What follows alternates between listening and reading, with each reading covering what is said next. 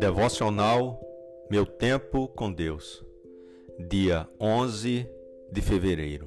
Leitura bíblica que encontra-se no Evangelho segundo Marcos, capítulo 8, versículos de 11 a 13. Os fariseus vieram, começaram a interrogar Jesus para pô-lo à prova. Pediram-lhe um sinal do céu. Ele suspirou profundamente e disse: porque esta geração pede um sinal miraculoso. Eu lhes afirmo que nenhum sinal lhe será dado. Então se afastou deles, voltou para o barco e foi para o outro lado. Tema de hoje: o perigo de viver pedindo sinais. Muita gente procurava a Jesus, uns para serem curados, outros para terem seus parentes ou conhecidos livres de demônios, outros porque estão fascinados com seu ensino, que era firmemente baseado na palavra e relacionado com as reais dificuldades que experimentavam no dia a dia. Os fariseus, contudo, se aproximavam de Jesus para o testarem. E a essência do teste era: precisamos de algo mais sólido, um sinal do céu. Este era o pessoal que nas sinagogas e no templo ensinava que a palavra de Deus era a coisa mais sublime que existia, o maior presente dado por Deus à humanidade. Jesus, ao ouvir isso, suspira profundamente. Quem menos precisava de sinais eram essas pessoas, treinadas no ouvir e estudar a palavra. Já tinham recebido a Torá o sinal do céu por excelência. Jesus diz que ele não alimentaria esse tipo de incredulidade. Muitos líderes religiosos caem no mesmo erro, estão à procura de sinais do céu, de fatos portentosos e extraordinários, quando têm a palavra nas suas mãos, o maior presente. Muitos ficam indo de igreja em igreja buscando milagres e sinais.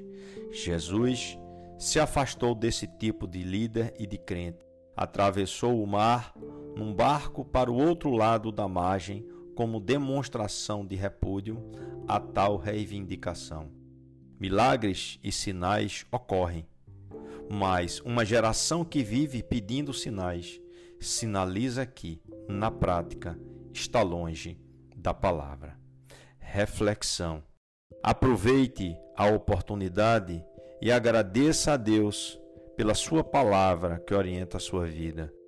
Os outros milagres de cura física existem, mas o maior deles é a transformação que está acontecendo em você.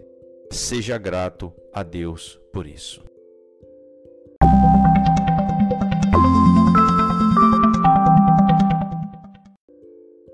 Leitura bíblica para a leitura da Bíblia inteira durante um ano encontra-se em Levítico, capítulos 11 e 12, e no Evangelho segundo Mateus, capítulo 26, versículos de 1 a 25. No capítulo 11 de Levítico temos as prescrições do Senhor acerca dos animais puros e impuros, e a razão pela qual o Senhor ordenava essas leis para a manutenção da santidade do povo de Deus. No capítulo 12, vemos as ordenanças acerca da purificação das mulheres após o parto e a importância de oferecer a oferta que deveria ser entregue ao sacerdote para a sua purificação. No capítulo 26 de Mateus, versículos de 1 a 25, nós lemos sobre a conspiração dos religiosos para matá-lo, o lindo exemplo da mulher que lhe unge com óleo e o Senhor o recebe como preparação para o seu sepultamento, e finalmente a ceia do Senhor, quando ele revela que seria traído por um dos seus apóstolos.